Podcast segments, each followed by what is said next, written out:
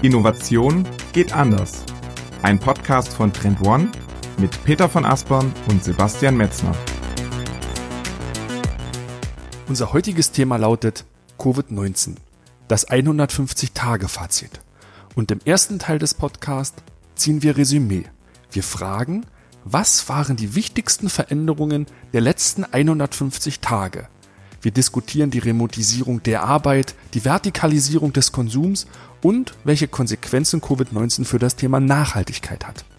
Im zweiten Teil der Folge ermutigen wir jeden Innovationsverantwortlichen, sein persönliches 150-Tage-Fazit zu ziehen. Dazu stellen wir euch eine einfache Methodik vor. Sie hilft, Veränderungen und deren Auswirkungen genau zu analysieren. Mit dem 150-Tage-Fazit wird so die Rückschau zur Vorschau, also mitten rein, in Folge 5. Hallo Peter, ganz, ganz liebe Grüße heute Abend nach Hamburg, weil wir ja wie immer über den Videochat parallel reden, sehe ich, dass du sehr gut erholt aussiehst. Wie geht's dir? Ja, moin Sebastian. Ähm, ja, Grüße aus Hamburg. Vielen Dank erstmal für die Blumen. Ich habe natürlich in meinem, meinem Tour massiv gearbeitet. Das Wetter war tatsächlich ja etwas besser als ich dachte. Ich war ja vorher so ein bisschen äh, habe ich meine Familie mit schlechter Laune so ein bisschen gequält, weil ich der Meinung war, dass das Wetter ganz furchtbar werden wird. Und bin da so ein bisschen auf die Wetter-App reingefallen. Das passiert mir vor jedem Urlaub. Und ähm, nee, war eigentlich dann doch ganz gut das Wetter tatsächlich. Und ja, war auf jeden Fall sehr schön, mal so in der Natur zu sein, draußen zu sein. Also wir waren ja, wie gesagt, in Dänemark, an der Nordsee, am Strand, weite Horizonte, am Strand gar nicht so viele Menschen. Also das war ein schönes Kontrastprogramm, ja, auch zu dieser Homeoffice-Zeit, die wir oder viele von uns ja in den letzten Monaten durchlebt haben. Hast du ein spannendes Buch gelesen, was du uns empfehlen kannst? Ja, also ich, ich habe ähm, ich hab drei, drei, nein, vier Bücher sogar mitgehabt. Ich habe aber das, das dickste zuerst gelesen und das war von Frank Schätzing Limit. Das habe ich schon seit Ewigkeiten auf meiner äh, Liste gehabt, ähm, weil ich noch nie ein Buch von Frank Schätzing halt gelesen habe. Das ist halt unfassbar dick, das hat 1300 Seiten. Und damit habe ich im Grunde äh, zwölf von 14 Tagen meines Urlaubes äh, verbracht, das zu lesen. Das ist, also ist ein, ist ein spannender, spannender Roman, ähm, äh, Science-Fiction-lastig, ähm, hat auch was mit dem Mond zu tun und mit Raumfahrt, auch ein bisschen was mit China. Also ab, absolut spannend, aber es, es hätten 800 Seiten hätten es ehrlicherweise auch getan. Also wer extrem viel liest, dem kann ich das empfehlen. Ansonsten ähm, ja, es ist schon, schon, schon arg dick. Der Frank Schätzing guckt ja in Limit sehr, sehr weit in die Zukunft. Und das ist vielleicht heute auch so ein bisschen der Aufhänger zu unserem Thema. Wir wollen nicht so sehr in die Zukunft schauen, sondern wir wollen eigentlich in die Vergangenheit zurückblicken. Denn unser Thema heute lautet Covid-19, das 150-Tage-Fazit. Genau. Denn wenn wir uns erinnern, der Shutdown in Deutschland war Mitte März, das heißt, Mitte August ist so die magische 150-Tage-Grenze. Mhm. Und das ist, glaube ich, ein sehr, sehr guter Zeitpunkt, wo wir einmal zurückschauen können und genau betrachten können, ja, welche Veränderungen sind eigentlich in den letzten 150 Tagen eingetreten. Das ist so ein bisschen der Hintergrund zur heutigen Folge. Und zur nächsten Folge ja auch, weil wir machen ja eine Doppelfolge, weil es ja auch tatsächlich ein so größeres Thema ist. Und wir haben uns entschieden, jetzt im ersten Teil, also in der heutigen Folge, vor allem auf die Veränderungen im externen Unternehmensumfeld einzugehen und in der nächsten Folge, also im zweiten Teil, der dann in zwei Wochen erscheint, geht's dann ja in die interne Perspektive, was quasi innerhalb der Unternehmen passiert ist und welche Maßnahmen da gefahren worden sind und welche Beobachtungen wir da in dem Bereich gemacht haben. Denn wenn man sich das halt anschaut, wir sind halt der Meinung, dass wirklich jeder Innovationsverantwortliche einmal schauen sollte, ja, was ist in diesen letzten 150 Tagen geschehen? Mhm. Und ihr eigenes Zwischenfazit zu zählen könnten. Ah, um so einen Reflexionsmodus zu haben, zu schauen, ja, was ist vielleicht der, der Standort, auf dem wir jetzt stehen und auch um die richtigen Lessons learned zu ziehen. Mhm. Das ist so ein bisschen, ja, den Appell, den wir natürlich gerne an jeden Innovationsverantwortlichen richten, sein eigenes Fazit zu ziehen. Ja, absolut. Denn wenn man das aus der heutigen Perspektive Ende Juli einmal sich anschaut, dann ist es so, dass die Welt scheinbar Peter wieder so in ihre alten Fugen, ihre alte Normalität zurückkehrt. Mhm. der Urlaub am Mittelmeerstrand Oder in ist Dänemark. wieder machbar. Genau. Oder in Dänemark natürlich. Äh, Viele Mitarbeiter kehren zurück an ihre Arbeitsplätze, arbeiten weniger aus dem Homeoffice. Die Fitnessstudios haben wieder geöffnet. Ich glaube, die Kinos auch äh, unter gewissen Auflagen. Aber Okay, ja. die Welt scheint, oder gerade Deutschland, scheint wieder den Rückgang zur Normalität zu spüren. Peter, was sind denn aus deiner Perspektive die wichtigsten Veränderungen, die du in den letzten 150 Tagen spüren konntest? Ja, also aus der ganz persönlichen Erfahrung ist es sicherlich der Aspekt Arbeit, wo natürlich ja die meisten Veränderungen passiert sind, die wir auch, wo die meisten von uns auch persönlich so nachspüren äh, können, wo eben natürlich auch der Faktor Digitalisierung eine ganz große Rolle spielt. Natürlich geht es da um das Thema Remote Working, dass eben ja das Thema Homeoffice oder auch das Arbeit, die, die Arbeit von, von verschiedenen Orten heraus einfach ja eine ganz große Veränderung ist und aus meiner Sicht auch zu den Veränderungen gehören wird, die ja zu einem sehr großen Umfang auch erhalten bleiben werden.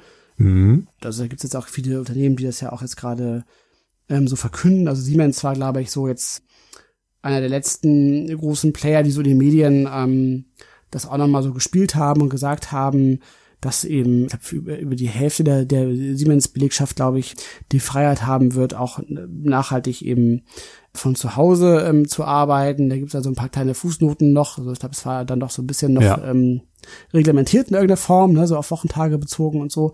Aber das ist eben natürlich gerade auch für solche großen Tanker durchaus ein bedeutsamer Schritt, ja, so, so, so eine Entwicklung nachzuvollziehen, so. Ja, das glaube ich auch. Wenn man äh, auf die Veränderung der letzten 150 Tage schaut, dann denke ich, dass das Thema Digitalisierung im Allgemeinen ein, ein Turbo eingelegt hat. Und ähm, man kann sich durchaus zu der der These hinführen lassen, dass der Zustand, den wir durch die Digitalisierung in Deutschland vielleicht im Jahre 2030 gehabt hätten, dass der durch Corona massiv nach vorne verlegt worden ist. Ich würde jetzt nicht sagen ins Jahr 2020, aber ich würde schon sagen, dass der den Status, der 2030 eingetreten wäre, wir vielleicht schon 22 haben und das im Speziellen, glaube ich, du hast es angesprochen, Peter, diese Remotisierung, ähm, das Wort hatten wir kurz im Vorgespräch erwähnt, dass das mit einer der Veränderungen ist, die am stärksten, glaube ich, wiegt. Ja. Dazu gehört, ähm, glaube ich, nicht nur das Homeoffice, sondern ebenfalls auch das ganze Thema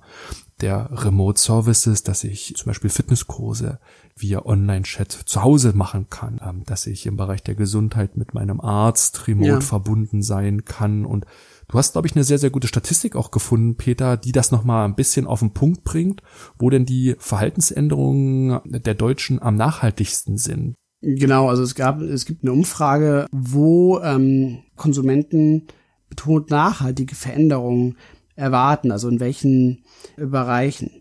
Und da wurde der Bereich Arbeit mit 42 Prozent am meisten genannt. Also befragt wurden Deutschland, Österreich, Schweiz und auch Schweden. Und ja, bei, bei allen vier Ländern war der Bereich Arbeit so der Sektor, wo man, wo alle Befragten gesagt haben, so ja, da rechnen wir den meisten nachhaltigen Veränderungen. Also ob nun auch jetzt bald möglicherweise ein Impfstoff verfügbar ist oder nicht, ganz unabhängig davon glaubt man, dass eben im Bereich Arbeit ganz stark nachhaltige ähm, Veränderungen zu erwarten sind. Und dann ganz dicht gefolgt auf Platz zwei ist tatsächlich der Bereich Gesundheit, wo wir ja auch in der Vergangenheit eher, das war eigentlich so ein typischer Bereich, der eher unterdigitalisiert war. Dann natürlich auch ähm, als drittes der Bereich ja, Konsum, Shopping, Einkaufen. Und schlussendlich vielleicht der vierte große Bereich, in dem man, dem die Befragten geäußert haben, dass man mit nachhaltigen Veränderungen rechnet, ist so der Bereich Soziales und Gesellschaft. Aber für mich am, am klarsten sind eigentlich so die, diese ersten drei, also Arbeit, Gesundheit und Konsum, würde ich alles drei auch so unterschreiben, dass das so also die, die Bereiche sind, wo wir eben auch nachhaltige Veränderungen sehen. Was ich persönlich interessant finde, ist eben auch so die Frage halt, so, weil du hast es eben schon so gesagt, mit der Digitalisierung von Großevents zum Beispiel, so, so Konzerten, ne, so als ein Beispiel so, ob das tatsächlich so nachhaltig ist so, ne? Also, also jetzt gerade ist es ja so, so ein Phänomen, was man eben ja, beobachtet, weil es einfach schlichtweg auch gar keine Alternative dazu gibt. Also man muss das ja jetzt digital machen so. Aber wenn man jetzt, also du hast ja auch schon so eingangs das richtig gesagt, dass, dass man jetzt ja auch immer mehr so diesen, diese, diesen Wunsch auch zur Rückkehr einer Normalität so beobachtet. Also die Menschen wollen ja auch wieder so an die Strände gehen und da unbefangen ihre Freizeit verbringen. Und ich glaube, ich glaube persönlich glaube auch, dass das so im Bereich Konzerte und große Events im nächsten Jahr wahrscheinlich auch so sein wird. So, also ich glaube, glaube, dass das, dass das, dass das ähm, weitergehen wird und dass wir da auch wieder große Live-Events sehen werden und auch mit großen Konzerten mit vielen, vielen Menschen. Da bin ich persönlich schon von überzeugt, dass das. Äh da, da bin ich aber ehrlich gesagt so ein bisschen skeptisch, ja? weil ich glaube, dass diese ganz großen Konzerte, so in Berlin, wenn wir vom Olympiastadion reden oder von der Wuhlheide oder der Waldbühne, mhm. wo wirklich eine große Anzahl von, von Menschen zusammenkommen. Ich glaube, das werden wir erst wieder sehen, wenn es wirklich einen Impfstoff gibt. Da ist die Frage jetzt ganz aktuell, wann wird es den geben? Ähm, es wird mhm. vielleicht auch im kleineren Rahmen sowas dann wieder geben, Konzerte vielleicht bis 1000 bis 10.000 Personen ähm, von den Fußballspielen mal abgesehen. Ähm, da hast du aber, glaube ich, keine gute, ich sag mal so, keine gute Experience, nicht so ein wirkliches gutes Gefühl dabei irgendwie. Mhm. Wenn ich mit einer ganz geringen Anzahl von Personen so vor einem Künstler stehe und das Konzert da genießen soll, ich kommt, da kommt nicht so ein Flair auf. Das heißt, diese große Events, glaube ich, werden erst wieder angenehm, wenn es eine Impfung gibt. Ja. Das ist so ein bisschen meine These. Mhm. Ich glaube nicht, dass wir das vorher sehen würden. Das Risiko ist, glaube ich, zu groß. Das hat man auch gesehen, so an den, an den lokalen Infektionen, so in den letzten Wochen und Monaten, dass dort wirklich kleine Zellen ausreichen, um ja, die Fallzahlen wieder stark ansteigen zu lassen. Ich glaube, da werden wir noch eine Weile brauchen. Aber um nochmal auf das Thema Arbeit zu sprechen zu kommen, mhm. ich glaube, hier kann auch jeder von uns, also ich auch im Speziellen, sehr gut nachvollziehen, was Wandel wirklich bedeutet. Denn ja, eine Vielzahl von Veränderungen hat so ähm, war schon am, am Brodeln und ist durch Corona jetzt wirklich so zutage getreten. Da sind quasi die, die Dämme gebrochen mhm. und zum Thema Homeoffice. Ich glaube, der Letzte hat verstanden, dass das eventuell, und das ist auch so eine These von mir, dass das vielleicht zu so einer Standardeinstellung wird. Also so eine Default-Einstellung, die wird jetzt auf Homeoffice umgestellt werden und dass es eher nicht dem Standard entspricht, wenn ich wieder ins Büro gehe. Natürlich ähm, für alle die Personen, die ein wirkliches Arbeitsumfeld brauchen, zum Beispiel äh, meine Freundin arbeitet im Zahntechnik Chemiklabor, die muss natürlich jeden Tag auf Arbeit gehen, weil sie ihre Produktionsmittel dort sozusagen hat. Das ist natürlich etwas vor allen Dingen für ähm, Wissensarbeiter, die im Homeoffice sehr, sehr stark tätig werden können. Im produzierenden Gewerbe wird das noch eine ganz andere Herausforderung werden oder auch im Baugewerbe, da ist natürlich das Homeoffice überhaupt gar kein Thema.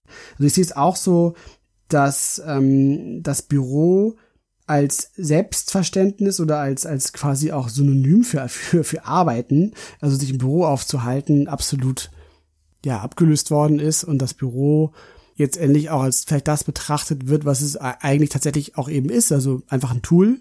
Das ist auch genau die, die, die richtige Frage, die man sich dann auch endlich jetzt äh, vermehrt stellt, ist einfach, für wen ist wann das Büro einfach das, das Mittel der Wahl, das richtige Werkzeug. Und ja, wie du eben auch schon an dem Beispiel mit deiner Freundin gesagt hast, das ist eben natürlich absolut abhängig von, von der Art und Weise, wie du arbeitest und welche Tools du eben halt zur Verfügung hast. So, ne? Es bringt ja auch nichts jetzt zu sagen, ich erlaube jetzt allen Mitarbeitern ins Homeoffice zu gehen und stelle ihnen aber gar nicht die Tools und Werkzeuge zur Verfügung, die man dann eben braucht, um dann tatsächlich auch effektiv arbeiten zu können. Oder ich arbeite überhaupt auch gar nicht an meiner Unternehmenskultur, tu einfach so, als wenn da nichts passiert wäre. Begrenze es nur auf dieses Thema, wo man jetzt vor dem Bildschirm sitzt. Das ist damit ja sicherlich ja auch nicht, nicht gemeint so, ne, sondern es, es greift da ja tiefer so. Aber da denke ich auch, dass das auf jeden Fall ja eine nachhaltige Veränderung ist. Und du hast es ja eben auch schon gesagt mit dem Beispiel der Konzerte. Also, das ist ja genau die spannende Frage eben, die man sich immer wieder bei vielen Themen so stellen muss, so im Hinterkopf. Was wäre denn jetzt eben, wenn es einen Impfstoff gibt? Und was würde dann eben passieren so, ne? Und da glaube ich auch, also das absolut, also wenn es einen Impfstoff gibt, dann glaube ich persönlich, dass wir dann das Thema Konzerte auf jeden Fall wieder haben so. Ich glaube auch, dass wir dann ähm, natürlich trotzdem auch das Thema Homeoffice auch noch haben werden halt so. Das denke ich schon. Glaubst du denn, dass die Krise in äh, seinen Auswirkungen äh, von einer Vielzahl von Mitbürgern verstanden worden ist, weil im Arbeitsbereich, mhm. du hast gerade die Studie zitiert, ist das sicherlich der Fall. In den anderen Bereichen war es ja schon eher abgeschwächter. Glaubst du, dass diese Krise da vollkommen verstanden und durchdrungen worden ist in den letzten 150 Tagen? Also man sagt ja, dass ähm, also diese, diese Krise sich auf die Gesellschaft ähnlich auswirkt wie als wenn man eine persönliche Krise erlebt und beispielsweise eben ein, ein, ein ähm, oder psychologische Hilfe konsultieren muss, um damit fertig zu werden. Und diesem, diese psychologische Hilfe haben wir aber als Gesellschaft ja eben nicht. Mhm. Und beim, beim Durchleben ähm, einer Krise gibt es eben so verschiedene Stufen. Und was man auf jeden Fall sagen kann, ist, dass diese rationale Erkenntnis, dass sich mein Verhalten ändern sollte, nicht ausreicht, um tatsächlich diese nachhaltige Verhaltensänderung auch wirklich sicherzustellen, dass sie wirklich auch sich nachhaltig manifestiert. Also da reicht der gesunde Menschenverstand eben leider nicht aus, dass wir unsere äh, lange ja antrainierten Gewohnheiten modifizieren. Und ähm, diese Phasen eben, die man so hat, wenn man eine Krise durchlebt, die sind eben auch oft erstmal so Angst und Hilflosigkeit, dann auch der Versuch der Verleugnung, der Bagatellisierung und Relativierung. Das ist ein ähnliches Verhalten, was man auch von dem einen oder anderen ähm, Regierungschef äh, in, in bestimmten Ländern äh, tatsächlich auch genauso beobachten kann.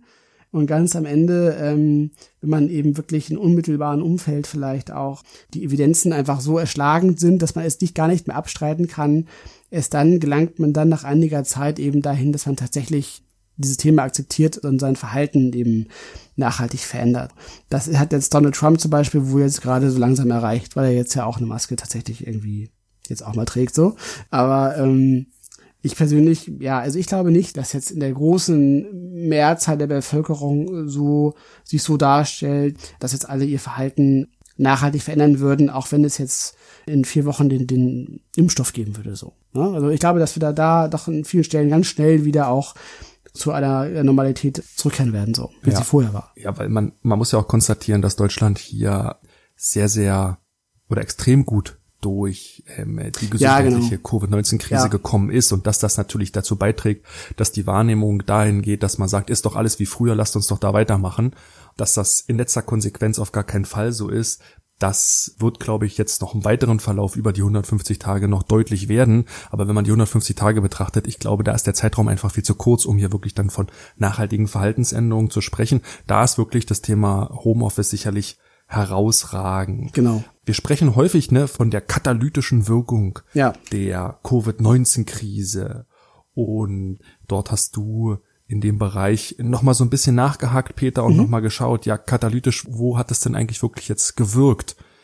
Und hast eine Studie rausgefunden oder rausgesucht, die von McKinsey stammt, wo mal, ja, diese katalytische Wirkung betont worden ist. Vielleicht teilst du einfach mal so ein bisschen die Erkenntnisse, die du daraus gewonnen hast. Ja, klar, gerne. Also, jetzt zunächst einmal, tatsächlich haben wir ja dieses Thema katalytische Wirkung von Corona in den vergangenen Folgen ja auch schon, schon ähm, mehrfach behandelt und uns da ja immer sehr stark auf die auf das Thema Trends bezogen. Also jetzt eben in der, in der Diskussion, da haben wir ja auch eben gesehen, dass solche Themen wie eben Remote Work als Beispiel, Digitalisierung oder auch Strukturwandel in bestimmten Branchen, wie jetzt so im Bereich äh, Retail zum Beispiel, ja absolut eben, wenn man sie als Trends begreift, durch Corona beschleunigt worden sind.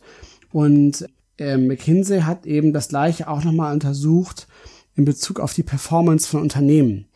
Und da kann man ja auch dann von Trends sprechen, wenn man sich quasi jetzt so, so, so eine Zeitreihe anschaut, wie profitabel Unternehmen halt in den letzten 18 Jahren, also lange ist der Betrachtungszeitraum, äh, waren. Und ähm, guckt sich dann eben an, ja, also wie haben sich eigentlich diese Top 20 Prozent so entwickelt, wie haben sich die unteren 20 Prozent entwickelt und wie hat sich das Mittelfeld so entwickelt halt.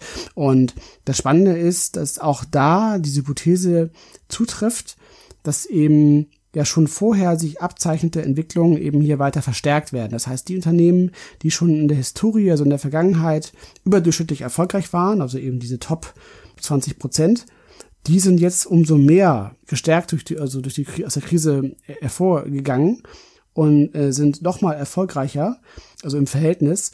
Und die unteren 20 Prozent gehen eben auch nochmals geschwächt aus der Krise heraus. Das heißt im Grunde, dass dieser, dieser Gap zwischen den, den Top 20 Unternehmen und den unteren 20 Prozent der Unternehmen gemessen am, am Profit ähm, am Jahresende nochmal weiter auseinandergeht. Das heißt eben, dass man auch hier wirklich so sieht, dass eben hier auch Corona gnadenlos diese Stärken und Schwächen gleichermaßen beschleunigt hat und offensichtlich eben die Stärken, die erfolgreiche Unternehmen haben, auch in der Krise zutage kommen und sie deshalb eben erfolgreich mit dieser Krise umgehen können, während Unternehmen, ja. die auch schon vorher am Straucheln waren, nochmals, ja, durch diese schon vorher vorhandenen Schwächen nochmal weiter abgestraft werden und einige von diesen Unternehmen sicherlich auch sogar vom Markt ausscheiden werden. So, ne? Was, was ja. werden wir, glaube ich, hier auch noch in, in Deutschland auch erleben? Also diese Zahlen, also, die ich jetzt gerade aus der McKinsey Statistik zitiert habe, beziehen sich eher jetzt, also beziehen sich auf amerikanische Unternehmen.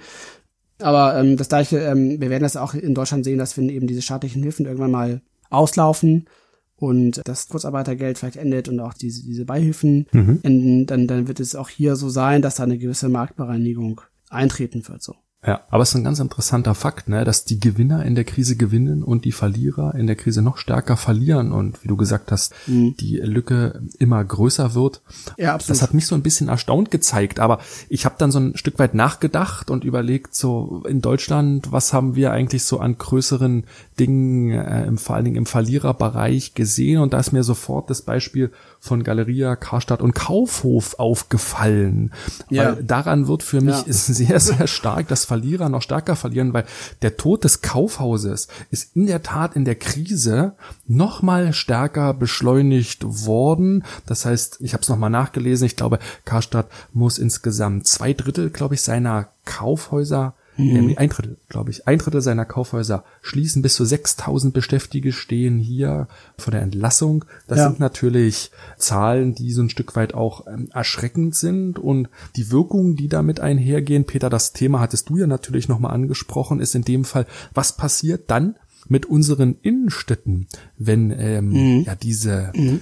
Magnetorte die ja große genau. Kaufhäuser häufig waren, wegfallen.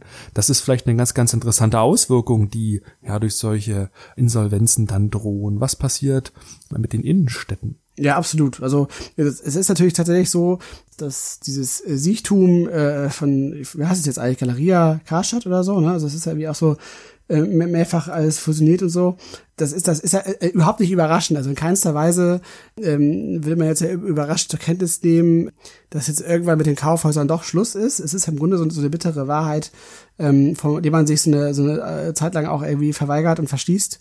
Aber am Ende des Tages natürlich äh, ähm, gibt es eigentlich wenig gute Argumente halt, die jetzt noch so dieses klassische Warenhaus-Konzept irgendwie rechtfertigen halt so. Ne? Und, und ja äh, ja, natürlich ist es so, dass da natürlich jetzt verschiedene Stakeholder auch von betroffen sind. Also natürlich auch beispielsweise ganz viele ja, Ketten, aber auch, also auch inhabergeführte Ladengeschäfte, die in Innenstädten sind oder auch so in, in Mittelstädten so, ne, mit 100.000 Einwohnern oder, oder 150, 200.000 Einwohnern, wo man auch noch ja so im, im Zentrum oft so ein entweder Karstadt oder Kaufhof irgendwie hatte und, und, und dann mhm. das eben so der Kundenmagnet war und der jetzt wegfällt, das trifft natürlich auch diese ganzen kleineren Läden und, und diese ganze Infrastruktur, hast du eben auch schon gesagt, so Drumherum. genau. Ähm, mhm. Und das ist natürlich eine riesen, riesen Herausforderung für ja, Städteplaner und, und Quartiersmanager, jetzt sich da zu überlegen halt, wie man da jetzt diese, diese Attraktivität sicherstellt. Mm, und, und genau, das, das andere ist, der andere Aspekt ist eben natürlich auch, dass, also einmal natürlich so Amazon vielleicht eigentlich so als das neue Kaufhaus man so will, auch hier wieder der, der große Gewinner ist. Also im Grunde ist ja das, ja, was, was früher so das Kaufhaus, das war ja so der Ort, wo man eben, also natürlich konnte man sich da auch sehr schön inspirieren lassen. Das war ja wie so ein, wie so ein begehbarer Katalog, wenn man so will. Also wenn man so in der genau, Sprache der, genau. der 80er Jahre ähm, unterwegs sein will, was ja auch die große Zeit der Kaufhäuser war, dann war das ja wie der ausgedruckte Otto-Katalog, wenn man in den Kaufhof geht so. Und ähm, und, und dieser, dieser Aspekt, der ist natürlich jetzt durch Amazon und auch durch die Digitalisierung von Otto selber auch äh, ja komplett im Grunde erledigt worden, weil wenn man irgendwas Bestimmtes haben will, dann bestellt man es halt eben online und dann auch noch meistens bei Amazon. Deshalb hat ja auch Amazon äh, mit Prime inzwischen mehr Mitglieder in Deutschland als die evangelische Kirche. Das ist ja auch eine ganz interessante. Ganz interessant, so. ne? Das muss man sich mal ja, vergegenwärtigen. Ich weiß auch nicht so ganz genau, was es eigentlich bedeuten soll, aber das, das, das ähm, die Kollegen von, von OMR sehr schön so mal so zugespitzt. Und ähm, was natürlich so vielleicht eine Antwort jetzt im, im Bereich Handel darauf ist, ist die Vertikalisierung als Gegenmodell zum, zum Kaufhaus, wenn man so will. Da hast du, was hast, was hast du als Beispiel so, so Musik Händler, ne? Ähm, Genau, Thomann Genau. ne, in Deutschland, Mhm. glaube ich, ein, ein sehr, sehr gutes Beispiel äh, der Vertikalisierung im Bereich von Musikinstrumenten, aber Mhm. auch von äh, Live-Equipment, die da einen sehr, sehr guten, guten Job machen. Ne? Aber auch Zalando könnte man hier anführen. Ich glaube, auch in der Krise mit ein Gewinner gewesen. Ich glaube, von der Performance her noch krasser als Amazon habe ich in einer Quelle gelesen. Aber bei mir ist auch sehr, sehr stark in Erinnerung geblieben, dass, dass Amazon der große Krisengewinner ist. Und hier zeigt sich auch daran, dass Galeria Karstadt Kaufhof, so heißt es, glaube ich, die Digitalisierung total verpennt hat Ja. und jetzt dafür so langsam die Quittung bekommt und dass dieses, diese Sterben auf Raten durch Covid natürlich jetzt ein Stück weit extrem beschleunigt worden ist. Aber ja, vielleicht sagen wir noch ein bisschen was zu, zur Vertikalisierung, Peter, weil hier zeigt sich gerade im Rückblick auf die letzten 150 Tage ein interessantes Muster.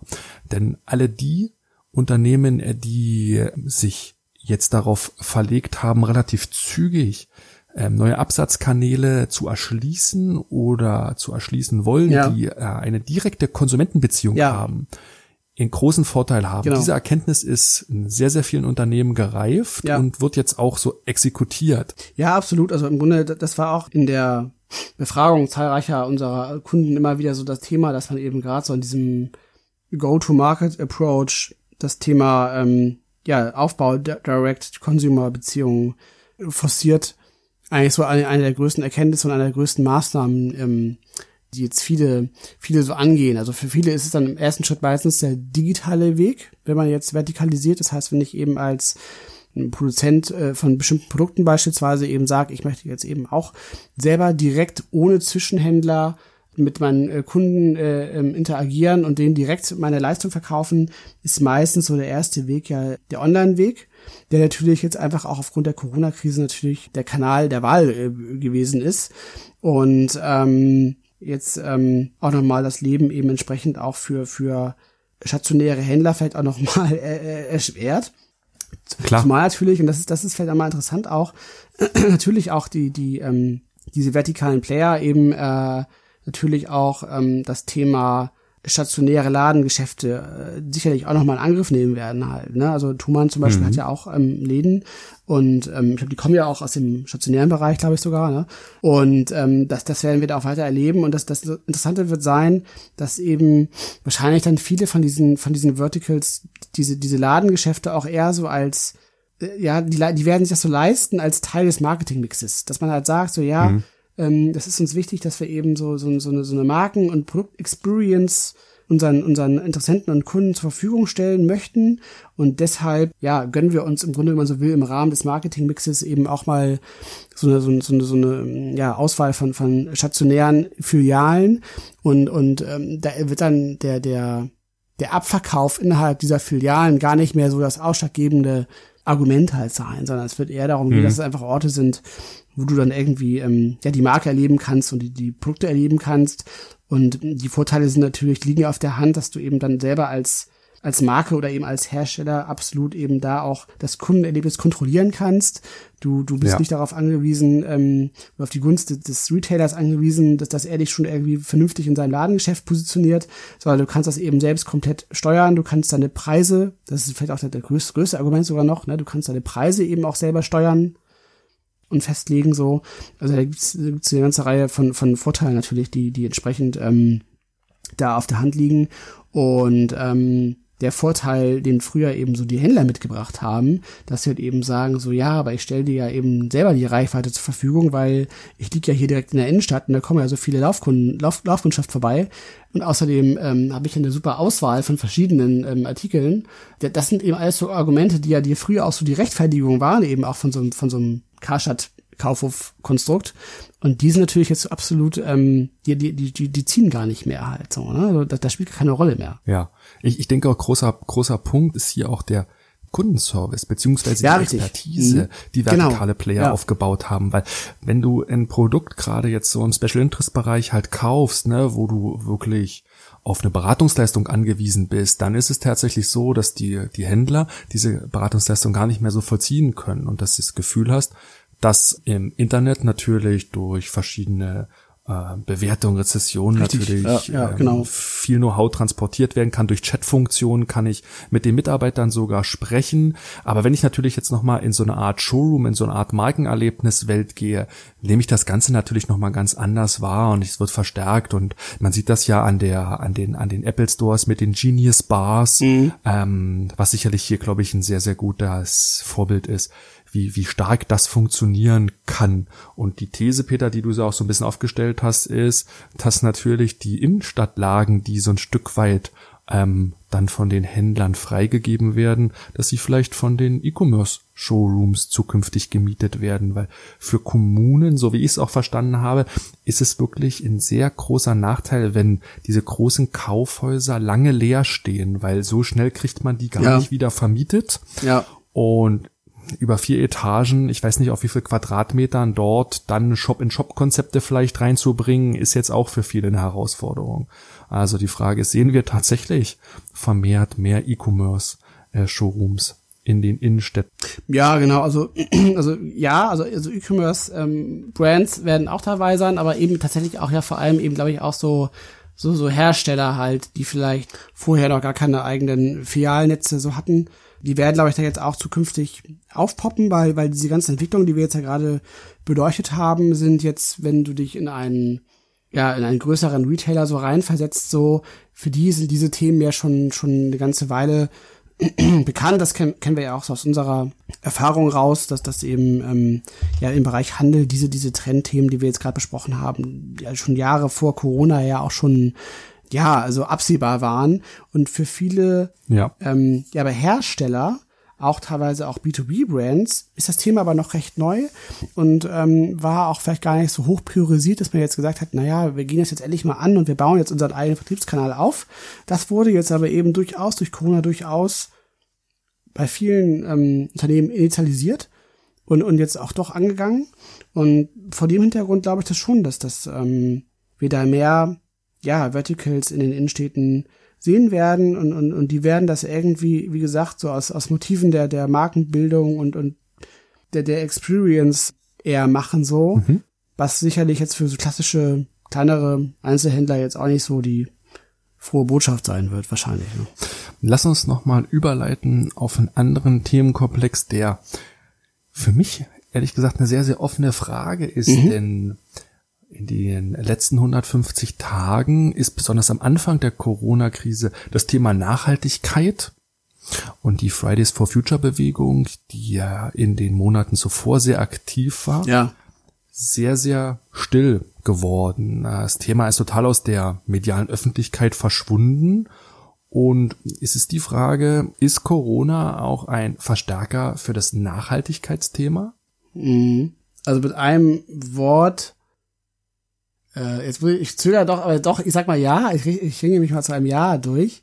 Ich denke das schon. Also natürlich haben wir jetzt in der Vergangenheit immer mal wieder so Nachrichten ja auch vernommen, dass das in Innenstädten gemessen wurde, dass die Luftqualität sich dramatisch verbessert hat, dass die Anzahl der Flugbewegungen deutlich zurückgegangen ist, was ja sicherlich auch mutmaßlich für die Atmosphäre gut ist, was aber eben natürlich auch mit dieser unmittelbaren ersten Phase der Krise in direktem Zusammenhang steht, weil da hatten wir ja die Lockdown-Phase. Das heißt, für viele ist eben so dieser, dieser Berufspendelverkehr, ist, ist der ist weggefallen und ja, das Thema Flugverkehr wissen wir ja auch, ist ja auch zum Erliegen gekommen. Natürlich ist dadurch jetzt erstmal kurzfristig ein positiver klimatischer Effekt entstanden, der natürlich längst nicht ausreicht, um, um den Klimawandel in irgendeiner Art und Weise äh, zu bremsen. Mm, Ja. aber ich denke schon, dass eben auch durch, durch Themen wie jetzt ähm, Remote Work, was wir jetzt ja auch schon eingangs äh, besprochen haben, dass dadurch natürlich auch dieses Thema Berufsverkehr, ähm, dass da eine Entlastung entstehen wird und, und da zum Beispiel allein schon auch durch den Rückgang der Berufsverkehre beispielsweise eine, eine äh, positiver Effekt für die Umwelt äh, zu beobachten sein wird. Das glaube ich auf jeden Fall. Und das andere Beispiel, das hast du ja rausgesucht, noch mit dem Thema Lufthansa und Flugverkehr, wie das so weitergeht jetzt auch äh, in den nächsten Monaten und Jahren, ist natürlich auch nochmal ein spannendes Thema, weil natürlich das Thema Luftverkehr auch gerade vor dem Hintergrund dieser Fridays for Future Bewegung natürlich auch so so so das Thema war, ja. worauf sich das so ein bisschen immer zugespitzt hat, ja, ne? So Flight Shaming, wir erinnern uns ja alle. Genau, das war auf jeden Fall ein, neben den SUVs war das Stimmt, ja, genau. gerade gerade innerdeutsche oder ja. also Kurzstreckenflüge, innerdeutsche Richtig. Flüge immer ein Thema, was sehr sehr kritisch beleuchtet worden ist und ja, im, im, im Bezug auf die 150 Tage Rückschau muss man ja sagen, ist das Thema Lufthansa sehr, sehr omnipräsent gewesen, mhm. weil natürlich aus dem starken Rückgang der Flugbewegung, der ähm, auch Reiseeinschränkungen, der Grenzschließung, die wir erlebt haben, natürlich die Airlines vor massive Herausforderungen gestellt worden sind und die, die Frage ist hier, inwiefern die Liquiditätsengpässe oder auch die Staatshilfen auf dieses ganze Thema Nachhaltigkeit ja. in Fliegen einwirken? Hört das Billigfliegen jetzt damit auf? Das sind so Fragen, die, die mhm. damit natürlich einherkommen.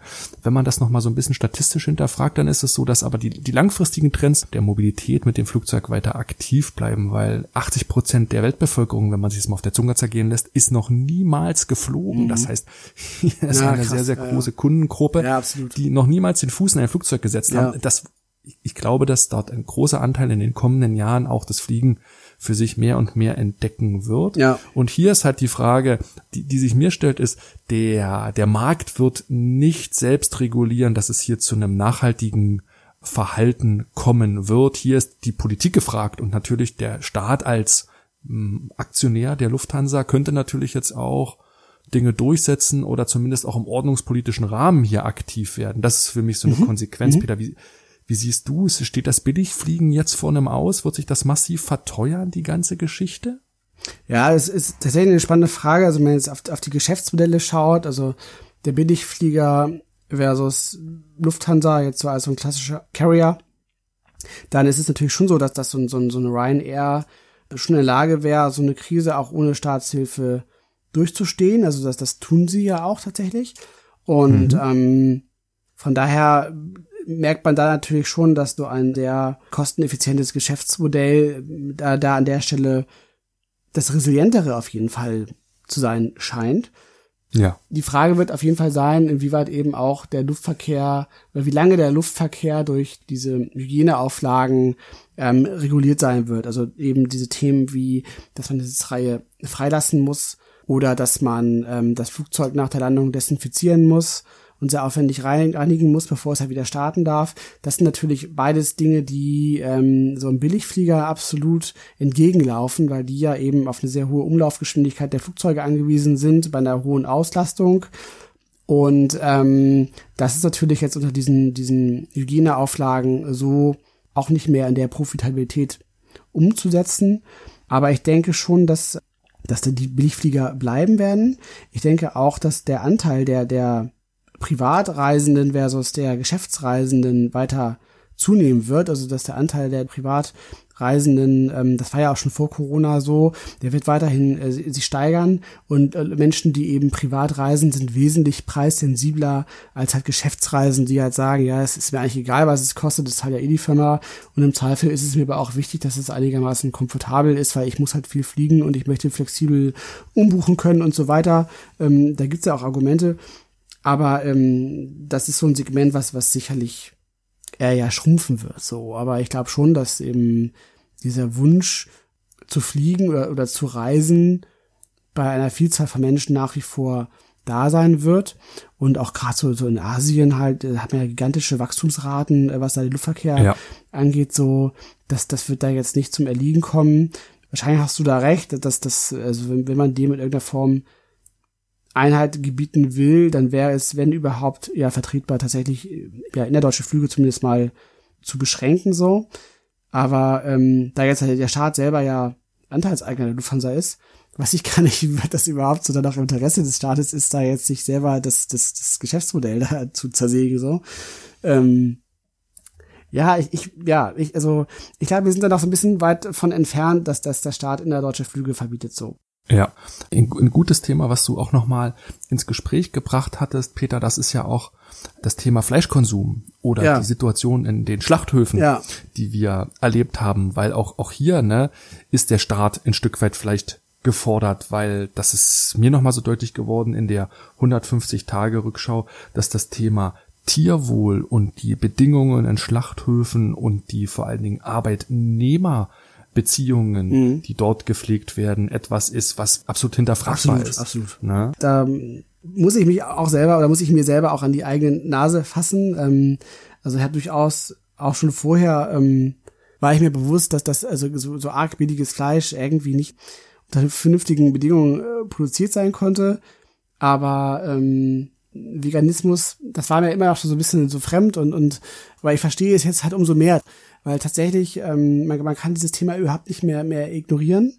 Ähm, und das ist auch ja. absolut gut so, weil auch hier wirklich ja Corona wie so ein, wie so ein Brennglas eben äh, das Augenmerk auf dieses Thema lenkt und ähm, da Dinge passieren, ähm, wo, wo wir alle wahrscheinlich einfach viel zu lange weggeschaut haben. Das ist halt wirklich, also in, in genau. verschiedenster Hinsicht, ähm, sowohl für die Tiere als auch sogar für die Menschen, die in diesen Schlachthöfen arbeiten, absolut unsäglich, was da äh, passiert und und ähm, da da sieht man eben aber auch wieder diese diese katalytische Wirkung, weil natürlich so diese diese Themen eben ja so so, so rückgängiger Fleischkonsum, Aufkommen von von auch tatsächlich akzeptablen alternativen Produkten wie so Beyond Meat, das war ja alles schon vor der Corona-Krise ja. ähm, äh, präsent und zu beobachten. Also diese ganzen Themen ähm, die werden jetzt auch massiv gepusht werden und wir werden da weiter massiv steigende Marktanteile für Fleischersatz sehen. Und ähm, ich glaube aber trotzdem auch, dass das hast du ja auch schon mal gesagt, so dass dass, dass hier ähm, der Markt alleine es trotzdem nicht richten wird. So, ne? Also ich glaube schon, dass wir da auch ein, ein ordnungspolitische Vorgaben brauchen, was eben auch so die, die transparente Kennzeichnung von Fleisch so angeht, ähm, weil da eben so auf die Selbstverpflichtung der Wirtschaft zu setzen, ähm, scheint da eher so, so ein inkonsequenter Kompromiss zu sein. Und ich denke auch, dass sich da so ein bisschen das, das Gemengelage der Kräfteverhältnisse auch so politisch jetzt gerade so ein bisschen verändert hat und aber eher so zugunsten der Konsumenten sich verändert hat. Definitiv, natürlich äh, bei der Fleischproduktion nicht nur die Produzenten, auch die Händler. Hier hast du einen unheimlichen Preisdruck ne, in Deutschland. Ja, ja. Und das mhm. habe ich von Harald Welzer einmal gelernt, ist, dass immer die Aussage steht, Fleisch muss billig und für jeden Deutschen erwerbbar sein.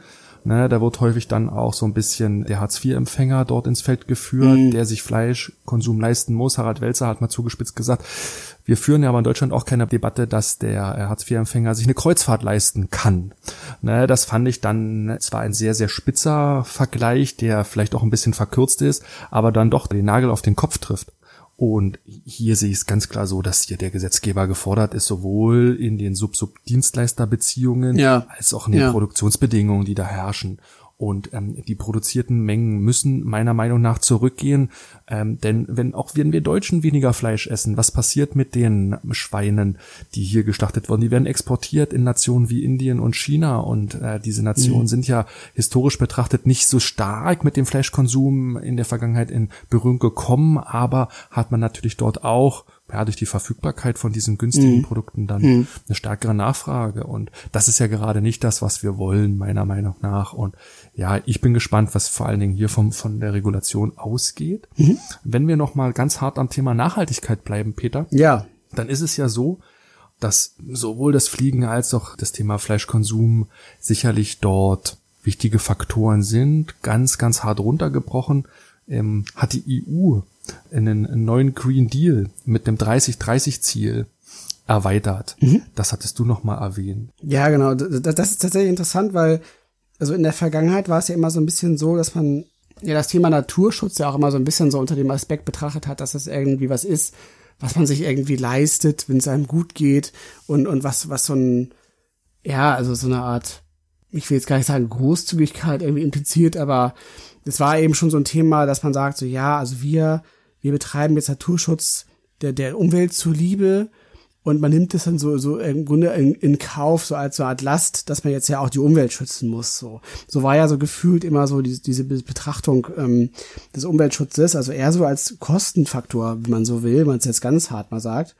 Und das hat sich jetzt durch Corona so ein bisschen dadurch gedreht, so auch in der, in der Betrachtung, wenn man jetzt erkannt hat, dass ähm, die zunehmende Einschränkung von natürlichen Lebensräumen für, für Tiere und Pflanzen sich eben auswirken kann in ganz handfeste Risiken für die für die Menschheit hat eben, ne, weil eben so zu so Zoonosen und Pandemien, also eben zu so äh, absolut ähm, ja, äh, kaum zu handelbaren Risiken halt für, für Mensch und auch eben Wirtschaft darstellen und deshalb mhm. eben der Schutz der natürlichen Umwelt ein, ja, elementares, handfestes Interesse auch der Wirtschaft ist.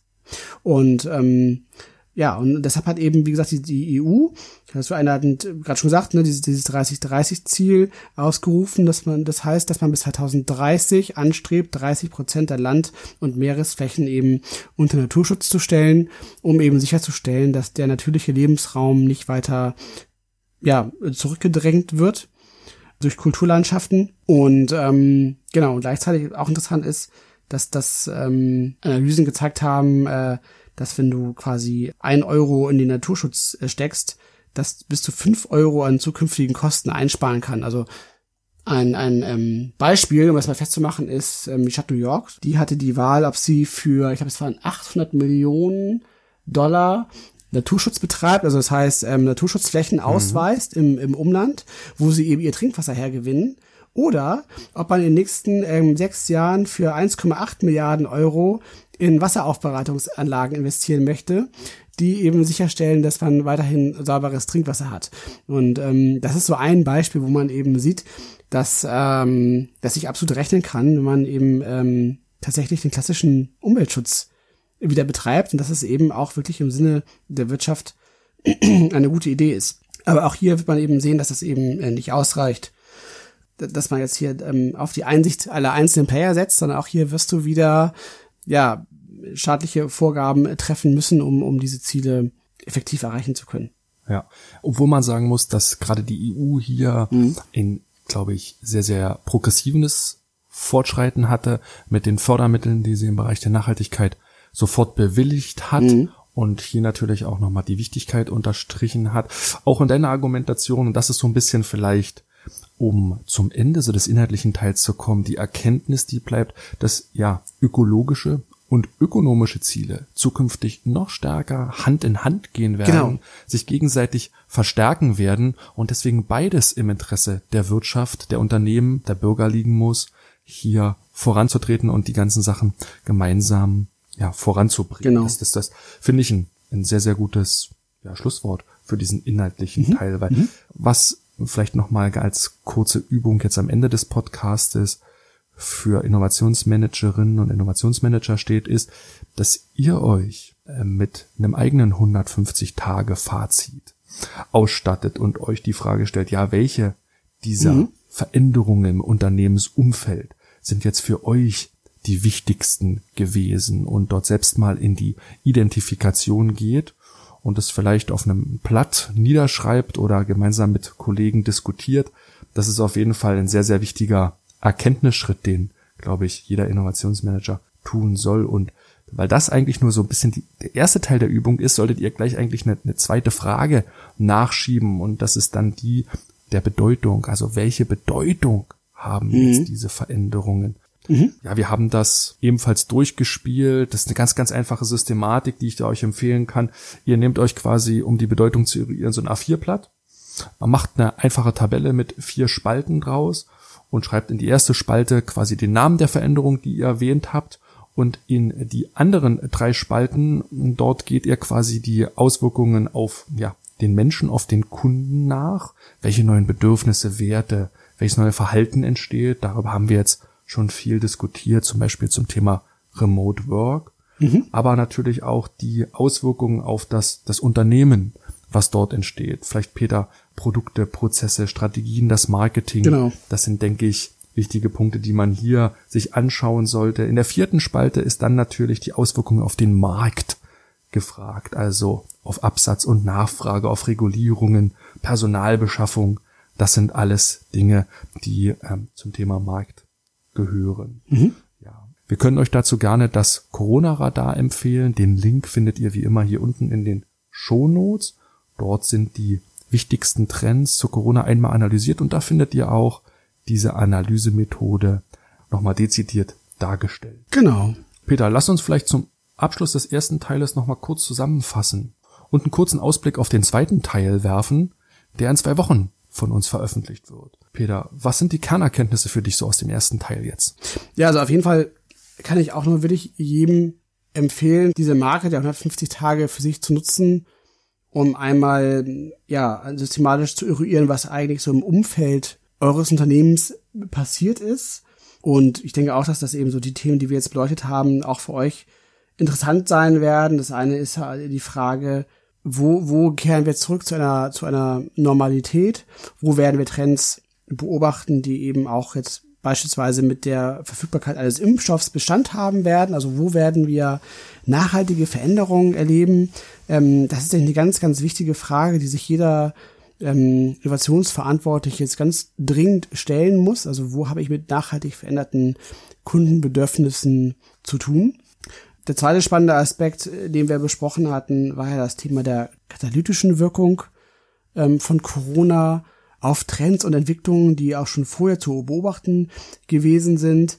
Das ist auch ähm, ja eine Frage, die man sich auf jeden Fall stellen muss. Da ist auch ganz besonders auch das Corona-Radar eine ganz gute Hilfestellung, weil wir da ja auch schon für euch ähm, uns Trends angeschaut haben und geschaut haben, ähm, ja, welche bekannten Makro- und Megatrends eigentlich durch die Corona-Krise in besonderer Form mhm. ähm, ja, nach vorne gebracht werden denke ich, ist ein ganz wichtiges Thema. Und ja, schlussendlich ist das Thema Nachhaltigkeit, was wir jetzt zuletzt besprochen hatten, ähm, das bleibt auch absolut ein spannendes Thema und, und, und ähm, ja, wird auch zu, äh, zudem zu einer absoluten Notwendigkeit werden. Und denke ich auch, dass das keineswegs jetzt, weil es eben jetzt aktuell medial vielleicht so ein bisschen ja, ähm, von der Bildfläche verschwunden war, also insbesondere ja diese Fridays for Future Bewegung, ähm, ähm, wird das Thema aber umso mehr zurückkommen, einfach auch als unmittelbare Konsequenz aus dieser Corona-Krise, wo man sich natürlich schon jetzt fragen muss, wie man eben solche zukünftigen Krisen in irgendeiner Form ja zumindest ein Stück weit unwahrscheinlicher machen kann, aber vor allem natürlich auch, wie man mit solchen Krisen in Zukunft auch umgehen muss, weil natürlich diese Corona-Krise jetzt nicht die letzte Pandemie war, die wir vermutlich jetzt ähm, erleben werden und da eben auch so solche Aspekte wie eben Resilienz, was wir ja auch schon in einer Folge ausführlich besprochen haben, äh, auch nochmal absolut wichtiger Aspekt für jeden Innovationsmanager sein werden. Ja, dann sagen wir vielen lieben Dank, dass ihr zugehört habt. Wenn euch der Podcast gefallen hat, empfehlt uns bitte gerne weiter an Freunde, an eure Kollegen. Das würde uns sehr, sehr freuen. Und genau, wir sehen uns dann oder hören uns wieder in der, ja, im zweiten Teil unserer Doppelfolge, wo wir dann ähm, nochmal auf die, ja, den Blick ins Innere der Unternehmen äh, wagen werden und schauen werden, was eigentlich innerhalb der Unternehmen so in den letzten 150 äh, Tagen passiert ist. Freue mich schon sehr drauf und sage auch bis dahin liebe Grüße und weiterhin einen schönen und hoffentlich sonnigen Sommer. Grüße aus Hamburg. Tschüss Peter, mach's gut.